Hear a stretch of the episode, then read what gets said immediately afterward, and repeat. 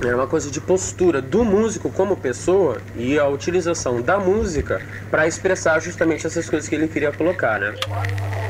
Aqui quem tá falando é o Renato Russo. Um, dois, três.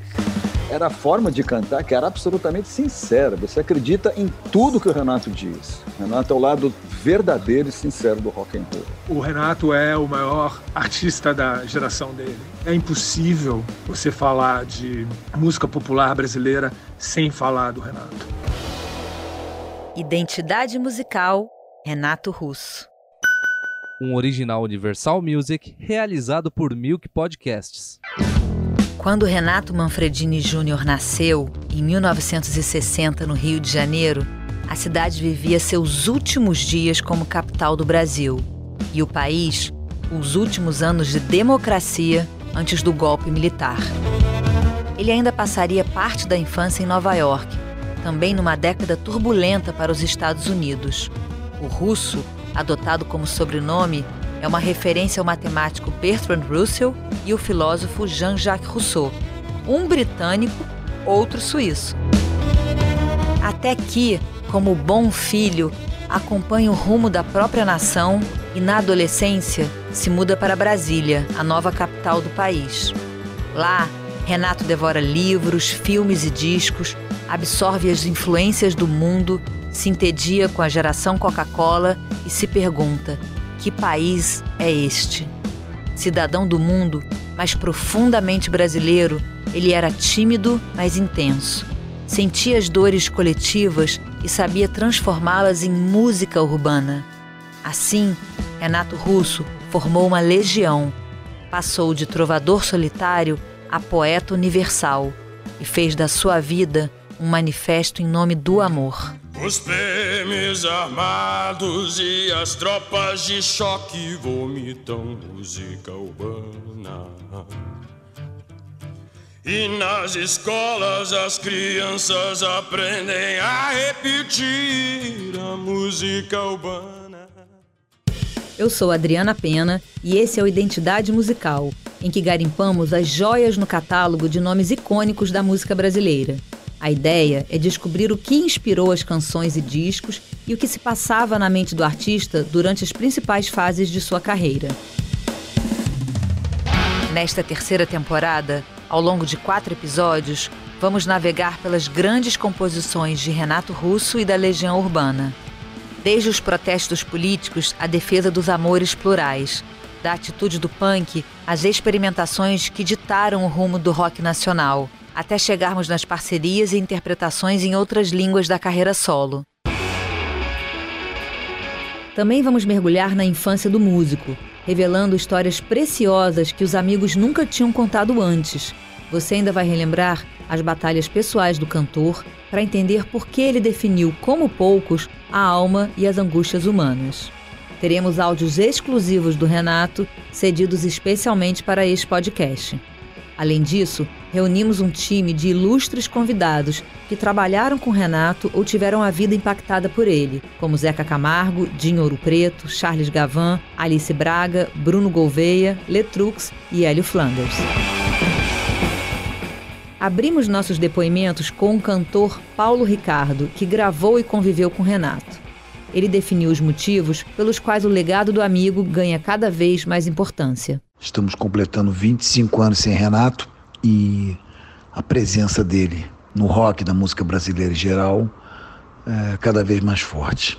São filmes livros e musicais e o seu grande legado são as canções, né? As canções com letras profundas, sensíveis, uma busca né, existencial que caracteriza né, a angústia da adolescência, mas que ele conseguiu traduzir como poucos. Né? O Renato conseguiu ser aquele irmão mais velho de todo mundo e eu acho que o caminho que ele percorreu, começando como trovador solitário, né, uma espécie de, de Bob Dylan, contador de histórias com seu violão e mais tarde com a Legião, uma banda que pode-se dizer que trazia aquela energia do punk, mesmo com toda a doçura do Renato, deixou uma sequência de álbuns impecáveis, canções é, marcantes de grande sucesso. Renato era uma pessoa tímida e eu que pude ter o privilégio de conviver com ele, com o Cazuza, observei como os dois, dois arianos, né, eram tão diferentes, né? Cazuza exuberante, extrovertido, e o Renato mais tímido, mais fechado, mas é, igualmente irônico, ferino e os dois muito inteligentes, muito cultos. Então eu acho que Renato deixa aí um songbook maravilhoso que vai continuar a ser ouvido, regravado e a mensagem é, de alguém que conhecia profundamente o seu ofício, conhecia e amava a música profundamente e deixou essa consciência né, dessa luta contra o preconceito. Sentaram comigo para um bate-papo Carlos Trilha, produtor e ex-tecladista da Legião Urbana, Pupilo, produtor e ex-baterista da Nação Zumbi, Leila Pinheiro, pianista e cantora, que regravou Renato Russo, e Charles Gavan, pesquisador musical e ex-baterista dos Titãs. Ele honra uma tradição da música brasileira de textos bem feitos, bem construídos, com narrativas sobre a história do país, sobre a história de gerações. Né? A música brasileira, nos anos 60, com o nascimento da MPB e dos grandes nomes da música brasileira, elevou-se o nível do texto bastante. Né? Chico, Milton, os grandes letristas da música brasileira, Caetano, Gil, enfim.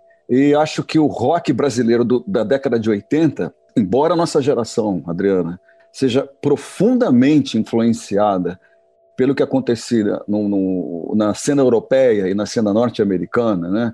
Por outro lado, tem esse compromisso com o texto, de, de, de, preocupação com a letra, de não escrever uma letra apenas como complemento musical, que é algo típico do rock and roll, né? O que importa mais é a batida, o que importa mais é a melodia, o que importa mais é o arranjo, a letra, às vezes, às vezes não, muitas vezes a letra está em segundo plano. Não é o caso da nossa geração, e acho que isso é uma coisa que define o Renato Russo, porque Renato Russo, eu diria, é um dos maiores compositores da nossa geração, onde existem excelentes letristas, né?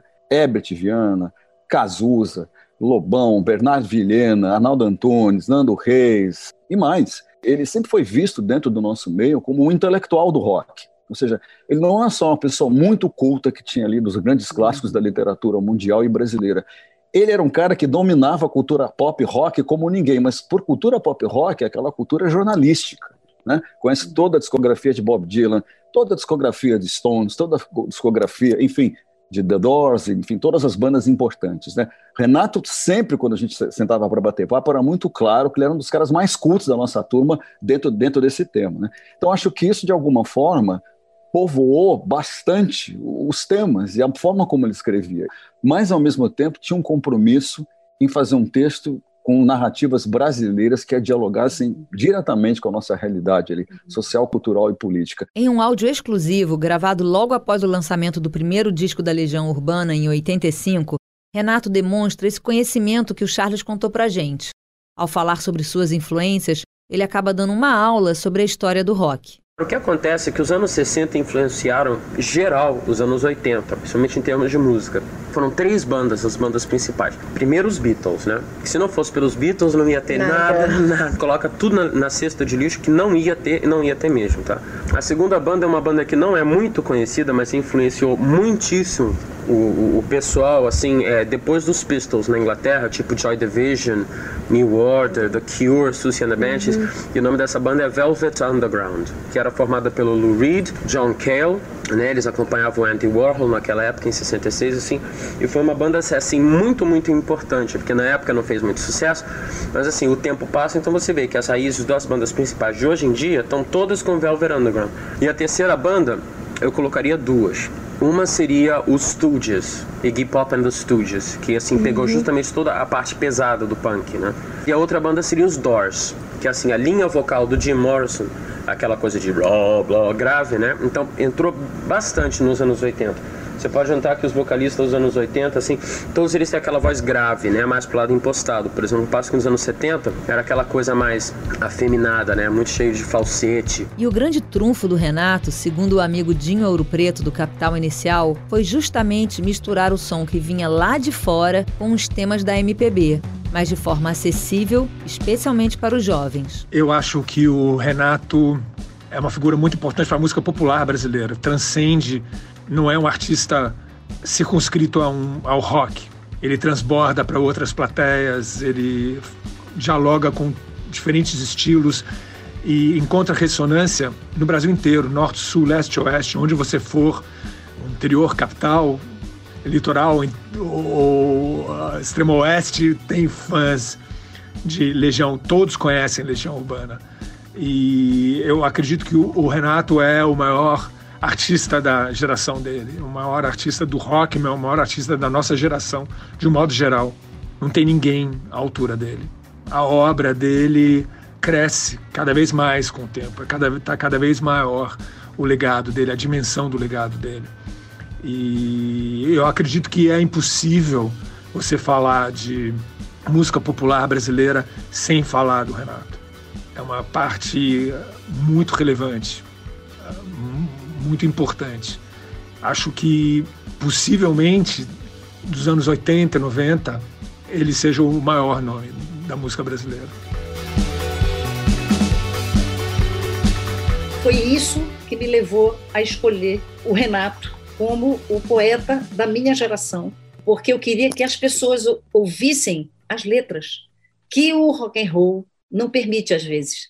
Fiz essa escolha por causa da palavra, que era o que o movia, né? Já que ele tinha todo esse conhecimento, vou pegar esse conhecimento, colocar na música e vou cantar. Foi um dos meus mergulhos muito mais difíceis do que cantar Ginga, do que qualquer outra coisa que eu possa ter cantado, foi mergulhar no universo do Renato, especialmente, e entender o que, que era aquilo, porque musicalmente era uma, para mim, uma confusão, porque não tinha, como diz o Gil, o Cazuza, como alguns roqueiros não seguem nenhum nenhum dogma musical, eles tocam. Leila Pinheiro percebeu a rebeldia musical do Renato quando gravou um disco só com composições dele em 2010. Essa falta de dogmas tem a ver com o punk dos anos 70, mas as convicções políticas nas letras foram inspiradas pelos grandes poetas da década anterior. Nos anos 60 foi a primeira vez que o rock and roll, assim, digamos, assumiu realmente o lance da atitude, sabe? Seja atitude política, comportamento sexual, comportamento emocional, sabe? Comportamento social, porque isso existia nos anos 50, né? O jovem tava lá, é rock and roll, rock and roll, né? Era rebelde, não sei o quê. Mas nos anos 60 foi a primeira vez que eles chegaram e organizaram. Olha, a gente é contra a guerra, então agora eu vou fazer uma música que é contra a guerra. Era uma coisa de postura do músico músico como pessoa e a utilização da música para expressar justamente essas coisas que ele queria colocar, né? Que isso foi aconteceu primeiro, eu acho que com Dylan. Aí depois, ao longo da década, então apareceram os Beatles com misticismo, né? E LSD uhum. e drogas, essas coisas assim. Os Rolling Stones com protesto, aquele protesto virulento, né? Do final dos anos 60. E que gerou toda uma coisa que ficou assim meio dormente dos, durante os anos 70 e só foi reaparecer mesmo no, no final dos anos 70 com os punks. Então, ou seja, nos anos 70 o que tinha mais era Gary Glitter, Led Zeppelin, Yes, Pink Floyd, que era um pessoal que, sabe, era aquela coisa de, de ah, estou no portal do delírio e viajando cosmicamente, mas era, né? Então eles não retomaram isso. E de repente isso voltou com força total nos anos 70. Aí então nos anos 80 abriu geral e o pessoal começou a realmente fazer o que o pessoal nos anos 60 tinha começado a fazer. A juventude em Brasília e o círculo social do Renato foram determinantes para a sua formação política, mas a conexão com as angústias sociais já nasceu com ele. Isso ficava evidente desde a época da faculdade e do primeiro emprego como jornalista. É o que explica Fabiana Ribeiro, que foi a responsável por organizar o acervo do cantor para a exposição no Museu da Imagem do Som, em São Paulo, que ficou aberta entre 2017 e 2018. A mostra foi a maior da história do MIS e reunia cerca de mil itens do apartamento em que Renato passou os últimos anos de sua vida, em Ipanema, no Rio de Janeiro. Quando ele pontuava, quando ele trazia essa questão política e tudo, conhecedor de causa, porque ele estava no ambiente de Brasília, né, conhecia os mecanismos e através da galera, da, dos jovens da época, mas eram todos filhos de político, embaixadores, ou seja lá o que fosse, se bem que era mais... O pai dele trabalhava no Banco do Brasil, né? Então todo mundo estava envolvido naquela atmosfera de Brasília, né? Então ele falava tipo do ninho, assim, né? E isso já era inato dele, reforçado na sociedade que a gente vivia. E essa percepção que ele tinha já da corrupção, né? Do, de preservar o trabalhador, de preservar a ponta fraca dessa corda, ele tinha muito essa visão, né, de, de ser um defensor mesmo da, da, das causas das minorias. Quando muito jovem ainda, ele trabalhava em Brasília, estava na universidade, ele fazia um trabalho de campo como repórter num órgão de defesa do consumidor. Isso é muito engraçado, né? Ele ia pra rua, tipo, acho que o povo fala. Então ele ia pra rua entrevistar as pessoas, saber se a carne estava barata, é, coisas do cotidiano, entendeu? E ele fazia entradas ao vivo, né, no rádio, para dar voz para o povo. Então ele já trazia isso, acho que já era tipo dele, né, inato dele, e ele reforçava com esse tipo de atuação que ele tinha, e depois ele transfere para as músicas, e assim ele vai seguindo. Essa causa das minorias, ele era bastante presente. Se ele tivesse vivo hoje, nossa, ele ia estar tá falando e falando muito. Foi nessa época que Renato começou a compor. Primeiro com a banda Aborto Elétrico, depois como trovador solitário. Com a Legião Urbana, ele lança o primeiro álbum em 1985, exatamente o ano da redemocratização no Brasil, com o primeiro presidente civil eleito depois de 21 anos de ditadura. O disco Legião Urbana tem músicas que se tornaram sucesso imediato, como Será e Ainda é Cedo. Bruno Gouveia, do Biquíni Cavadão, lembrou a energia criativa dos artistas nessa época, com o fim da censura. Depois de 20 anos amordaçados, todos nós, pela censura, e pela ditadura, o rock ele tinha toda a razão de existir no Brasil. A gente tinha na visceralidade do rock, na, no poder de contestação do rock, a chance de estar finalmente fazendo a música de protesto sem se preocupar com censura e, e tudo mais, ainda que ela tentasse interferir. O que o Renato tinha era um, um espírito de liderança né? e ele era uma pessoa que realmente fazia com que cada, cada música, cada trabalho dele inspirasse todos nós. Eu acho que todos nós parávamos algum tempo para dar uma sacada no que, que o Renato estava fazendo a cada disco novo da Legião. E ele nos inspirava elevando esse sarrafo, mostrando que, poxa, olha, vamos tornar isso aqui um pouquinho mais difícil, sabe? E, e as músicas, era muito comum eu falar assim, caraca, cara, pô, olha só o que, que, que ele está fazendo, que música é essa que ele está fazendo? E a gente meio que falando, pô, temos que fazer alguma coisa, a gente não pode ficar abaixo disso, né? Então, assim, a, a saudável competição foi sempre essa. Com a, a morte do Renato em 1996, eu acho que a gente perdeu um pouco desse rumo, não por menos até hoje, né? As músicas do Renato elas conseguem ser passadas de pai para filho, elas fazem com que gerações novas se identifiquem com aquela forma de escrever, com aquela história, e isso marca realmente muito. Quem começa a ouvir o rock brasileiro tem que passar pela Legião Urbana. Foi com essa bagagem que Renato conseguiu transformar as inquietações políticas e a pauta de costumes em hinos de toda uma geração. Algo que para Charles Gavan falta no rock atual. Ele era uma pessoa extremamente crítica no que diz respeito à política brasileira, um cara de Brasília, conhece muito bem esse lado sujo da política, necessário, mas uhum. sujo, necessário porque a política é a arte da, do, do conchavo, da negociação. E quem morou em Brasília nos anos 80 e 90 sabe muito bem é, transparecia tudo isso que a gente vê hoje, já em Brasília naquela época. Né? O cara cheio de convicções, e de opiniões das quais eu concordo, ah, com quase tudo que eu li do Renato eu concordo assino embaixo. Eu, eu, poderia também falar aquilo que ele falou. Mas ele era um cara brilhante, assim, uma das mentes mais brilhantes do rock brasileiro. É uma figura que, que faz muito... a cara a tapa mesmo, sem, sem... É uma pessoa que faz é. falta hoje em dia, né? Porque Absolutamente. as pessoas me perguntam muito hoje, explica por que o rock brasileiro está tão despolitizado. A sua geração foi uma geração que falou muito de política nas suas letras. Uhum. E as gerações hoje não, não falam muito disso. Né? É, uma, é uma pergunta difícil de responder. A resposta que eu dou é a seguinte: olha, as pessoas se manifestam nas redes sociais. A música, de certa forma, ela, ela ficou no lugar de entretenimento, ela abandonou um pouco a política. Né? Na nossa época não existia rede social, então uhum. nosso meio de expressão era a música, ali que a gente manifestava as nossas preferências e opiniões, né? Charles e Leila escolheram uma música de 86, em que a atemporalidade da composição fica comprovada. No álbum 2, o compositor atacou, de forma sutil e poética, as dores de um dos grupos mais perseguidos do Brasil historicamente. Uma das que eu mais gosto, que me emociona sempre que ouço, pela letra, pela cadência harmônica, pela concepção, pelo arranjo, é Índios. Essa música, para mim, é uma, era, que, é, era, era é, é uma obra-prima, né? É uma obra-prima. Obra permanece atual. É? Né? A cadência harmônica, o jeito como ela vai se desenrolando, assim, é. né? A letra que o Renato fez com esse tema é. que até hoje, olha, até hoje, Nossa, a gente tá com questão é. indígena, até hoje não foi resolvida. Então, mais uma minoria perseguida que a Legião Urbana falou em 1986. É. Pelo contrário, né? Diga-se de passagem, não foi resolvida é. e piora cada vez. Pior, está piorando, né? Exatamente. É. Então, acho que talvez o legado é estético, sim, mas mais do que isso, é ideológico, assim, entendeu? Uma banda de rock verdadeira, olhando a vida como ela é e falando abertamente, sem medo, entendeu? Botando a dedo na ferida.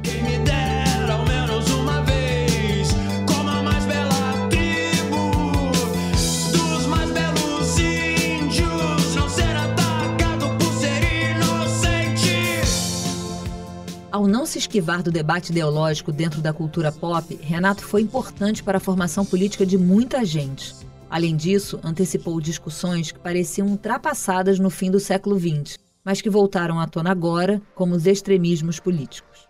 Ao longo desse podcast, você também vai ouvir uma conversa que tivemos com pessoas que foram muito próximas do Renato em vida e outras que estudaram a trajetória do artista desde a infância. São eles o jornalista Zeca Camargo, a assessora de imprensa Gilda Matoso, o produtor cultural e cineasta Luiz Fernando Borges, eleito pelo próprio Renato como seu melhor amigo, e o escritor Carlos Marcelo, autor da biografia Renato Russo, o Filho da Revolução. Foram esses dois últimos que falaram sobre a tendência antifascista do cantor. Eu lembro quando eu via as referências que o Renato fazia nas letras a fascismo, que nos improvisos dos shows em Brasília que eu assisti, ele falava assim: Ô cidade que só tem fascista, que pena que me dá dessa gente que é tão fascista.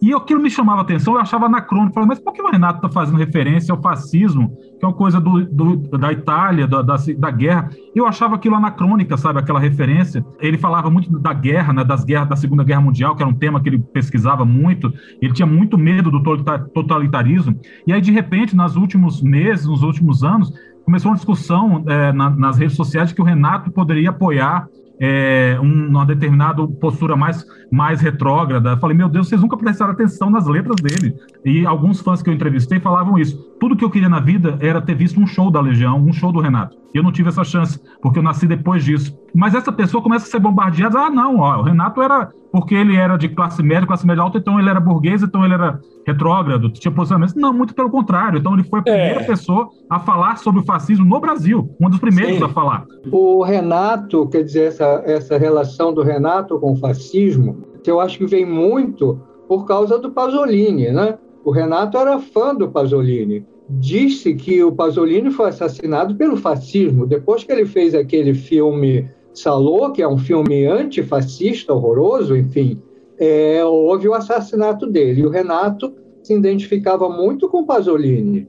Hum. Eu acho que muito dessa, dessa, dessa linguagem é, antifascista vem daí também. O cineasta italiano Pier Paolo Pasolini era só uma das referências do Renato. Ao mesmo tempo em que ele falava de diretores do cinema cult e de poetas e escritores clássicos, ele passeava por fenômenos pop com a mesma maestria. Foi assim, por exemplo, quando regravou um sucesso de Madonna no disco solo The Stonewall Celebration Concert, de 1994. Esse ecletismo acabou influenciando músicos da nova geração, como Hélio Flandres do Vanguard. Uma influência que o Renato deixou para mim e consequentemente para o Vanguard é essa coisa do estudo, do estudo no melhor sentido da palavra, porque eu vinha já de uma frequente, eu vinha com The Doors, o Jim Morrison falando do Kafka, do Baudelaire, vinha do, do Smiths, do Morrissey falando do Oscar Wilde, Bob Dylan falando de Walt Whitman e da Bíblia, do Velho Testamento. E o Renato vem e dá um tapa na cara e fala: realmente é isso. Então, assim, você via que o Renato tinha muita referência de Shakespeare, a poesia moderna. É muito rico tudo que ele trouxe. Então, ele trouxe essa influência de tipo assim: quer escrever? Leia.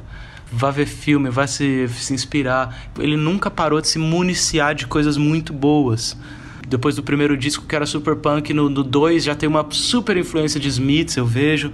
No disco solo dele ele gravou Nick Drake, ele gravou uma Madonna, por exemplo, que é uma coisa para mostrar tipo assim, ó, música pop tem valor sim, tanto assim como ele brinca com menudos no no acústico, sabe? Então acho que ele sempre carregou essa riqueza tanto da música clássica, mas também essa coisa da, da riqueza que a poesia mundana carrega E acho que ele consegue juntar essas duas coisas de maneira sublime, assim. Outra artista que foi impactada pelas referências do Renato é Letícia Novaes, a Letrux. Nesse episódio, ela abre uma série de declamações que grandes compositoras da nova cena gravaram especialmente pra gente, com algumas de suas músicas preferidas. Vejo o sol dessa manhã tão cinza, a tempestade que chega da cor dos teus olhos castanhos. Então me abraça forte, me diz mais uma vez que já estamos distantes de tudo. Temos nosso próprio tempo. O que foi escondido é o que se escondeu. E o que foi prometido, ninguém prometeu, nem foi tempo perdido. Somos tão jovens.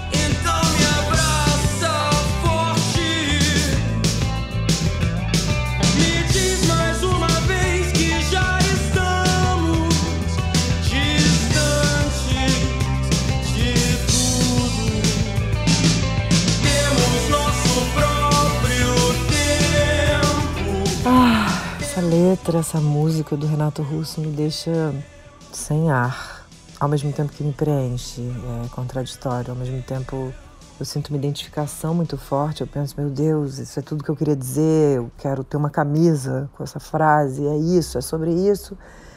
Também fico um pouco sem chão. Parece que eu estou voando num tapete voador e alguém puxou, né? E é uma verdade fatal.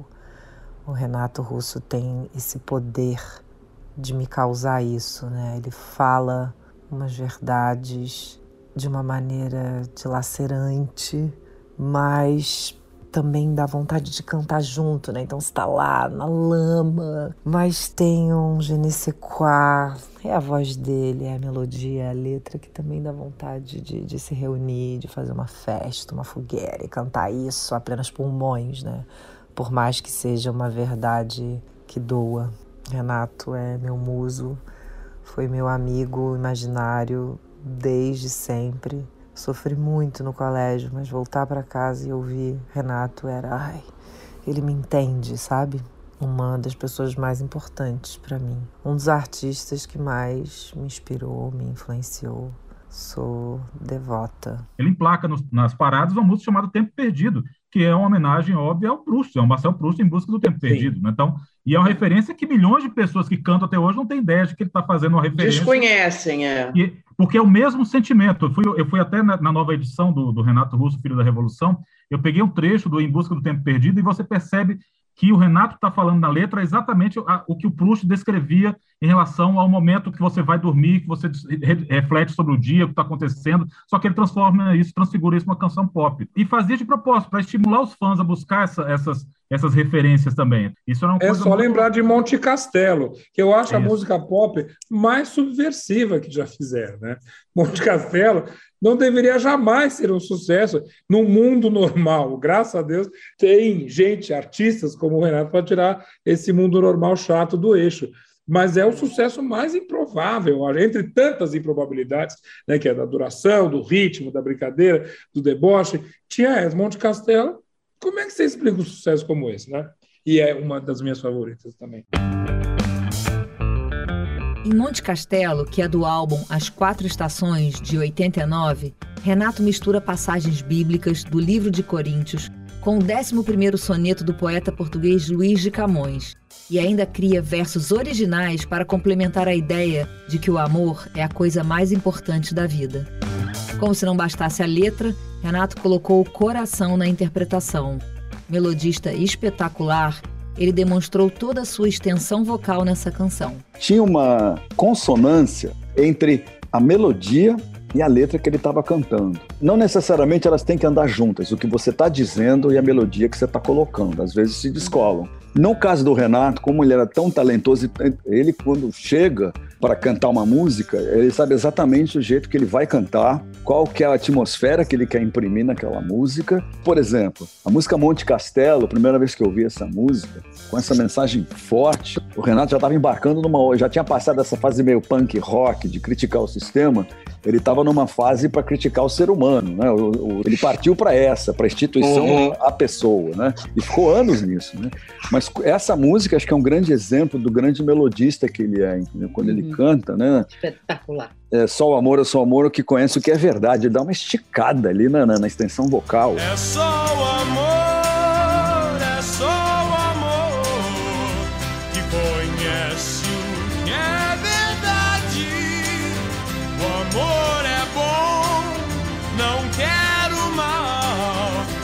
sente inveja ou se vai Apesar das letras complexas, as músicas da Legião Urbana continuavam nas paradas populares. Esse mesmo álbum tem hits como Há Tempos e Pais e Filhos. Na hora de escrever e de cantar, Renato tinha algumas artimanhas para se aproximar do ouvinte. Além da, da, da mensagem do, do Renato ser universal, a maneira com que ele transmitia isso, quer dizer, de uma maneira coloquial, Inclusive, ele tinha uma inflexão vocal, às vezes no final da, das frases, muito afetiva. Que, que, você se lembra, como, como ele caía, o tom, como ele arredondava, a maneira dele, dele expressar aquilo, como somos tão jovens, além da, da, da maneira. Ele não rimava, né? Você nota que a, as letras dele não têm praticamente rima, então é uma conversa, a gente está ouvindo uma conversa com alguém que é íntimo, que a gente conhece. Ele dava, eu acho, essa sensação de que você era íntimo dele quando ele estava falando para você. Era a forma de cantar que era absolutamente sincera. Você acredita em tudo que o Renato diz. É do fundo da alma, do fundo do coração, é para rachar, assim, é, é. quebra coração, Como... racha a alma ao meio, né? É um dos cantores mais sinceros do rock, assim que eu conheço, porque vamos combinar, o rock também você pode vestir um, um, personagem, uma fantasia, entrar nela e ir embora, e serve. O rock foi inventado para isso também, que diga Elvis Presley e outros, né? Bowie, Sim. por exemplo, com suas várias personalidades. Não é no caso do Renato, acho que o Renato é o oposto disso, ele é um é. outro tipo de, de, de roqueiro. Tem o time desses roqueiros que são absolutamente honestos, cronistas da nossa vida cotidiana, né? Exemplo, Lou Reed, Jim Morrison, né? E vejo o Renato muito mais desse lado, Renato é o lado verdadeiro e sincero do rock and roll. Tiago Oliveira, compositor e vocalista da banda Maglore, acredita que a forma nua e crua de Renato se apresentar é o que faz com que as músicas permaneçam sempre atuais. Na época ele foi muito importante porque era um cara que pensava a música de uma forma muito genuína, um cara que escrevia sobre seu tempo e escrevia sobre coisas reflexivas, ao mesmo tempo eh, coisas tristes, coisas esperançosas também. Era bastante ácido. Foi um dos, um dos compositores, de um, um dos artistas que se expressavam da forma mais uh, visceral, assim, mais pessoal, colocava muito muito sentimento próprio na música, não tinha medo de arriscar as coisas. Então eu acho ele um dos caras mais importantes assim da música brasileira em se tratando de um frontman de banda de rock, talvez o mais importante do, do, do, Brasil. Metódico por excelência, Renato preferia usar o tempo em estúdio para desenvolver a base das canções, junto com Dado Villa-Lobos, Marcelo Bonfá, Renato Rocha e Carlos Trilha, da Legião Urbana. O tecladista, que também produziu os discos solo do cantor, contou pra gente que Renato adorava colaborar e passava horas testando sons e efeitos, mas na hora de escrever a letra, precisava da solidão. Tem coisas que eu fiz inteiramente sozinho, que ele adorou simplesmente e, e foi. Tem coisas que ele odiou tudo. Eu fiz tudo de novo. Tem músicas que a gente tentou vários caminhos e que não foram, aí ele foi lá, fez um violão e ficou lindo. Ele é assim: você pode fazer o que quiser, desde que seja mais ou menos o que eu estou pensando. Faz sentido. É. Entendeu? É, qualquer é. coisa genial tá ótimo. E depois ele sumia e voltava com a letra e com a melodia para cantar em cima, já sabendo como ia cantar, já ensaiado, tipo dever de casa, uhum. sabe? Tá aqui, entendeu? Sou louco, mas sou responsa. Para a exposição no MIS, Fabiana Ribeiro passou meses debruçada nos manuscritos do Renato. Segundo ela, o cantor não dava data, título ou sequer uma ordem para os textos. Ele preferia desenhar, inventar códigos e deixar a criatividade crescer ao melhor estilo fluxo de consciência. No início da escrita dele, não era letra em si, eram frases. era o registro da ideia. Então ele ia registrando, ia registrando. Só que ali no meio tempo ele lembrava que ele tinha que comprar flores. Aí ele fazia uma lista das coisas que ele tinha que fazer. Então ele já quebrava. Então é olhar a pauta, é olhar a marca de caneta, ele desenhava muito, é olhar a tinta esferográfica que ele estava usando. Ele tinha uns cadernos que ele estava é, inventando uma escrita uma outra escrita. O Renato ele estava inventando uma outra escrita. Então isso é bem da característica dele, né? Fazer sua própria linguagem literalmente, né? Seu alfabeto. E de acordo com Luiz Fernando, a lição de casa era feita durante as madrugadas. Ele trabalhava de noite, pelas madrugadas, né? O método dele, quer dizer, geralmente Renato escrevia à noite, chegava assim, sete horas da manhã ele ia no jornaleiro para pegar os jornais, ele lia os jornais, fumava um cigarro, imagina, e depois ia dormir e acordava às cinco da tarde. O que ele me dizia é que o trabalho, a composição dele, escrever essas letras todas, era uma defesa contra a depressão. Ele dizia que não há nada melhor dominar a depressão escrevendo e trabalhando à noite. E aí ele ficava aliviado. Renato era uma pessoa que tinha as angústias e, e, e, as depressões dele, né? Esse vulcão emocional que ele era, né? É. Inclusive, ele tinha reações é, mais, é, como se diz, irracíveis às vezes. Né? Esse é Renato Russo. Esse é o Herbert Viana.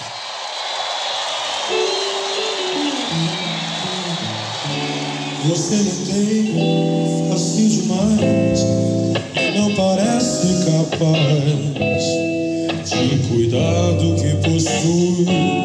No próximo episódio, você vai saber mais sobre a personalidade do Renato. Vamos mergulhar na infância do cantor, nas batalhas pessoais que enfrentou e na espiritualidade que encontrou. Você vai entender como se formou o homem revolucionário que buscava transformações emocionais e sociais com a mesma intensidade. Não faça assim, não faça nada por mim. Se você gostou desse programa, siga o nosso perfil e compartilhe. Não, não faça assim. O podcast Identidade Musical é um original Universal Music realizado por Milk Podcasts. Concepção e produção executiva, Josiane Siqueira. Apresentação, Adriana Pena. Direção, Rafael Teixeira. Pesquisa e roteiro, Natália Pandeló e Rafael Teixeira. Produção, Natália Salvador. Edição e mixagem, Diego Franck. Colaboração, Tenho Mais Discos Que Amigos. Gravado no Milk Studios por Duda Soliano. As músicas usadas nesse episódio foram gentilmente cedidas pela Universal Music. Não faça nada por mim. Pensando que sou seu.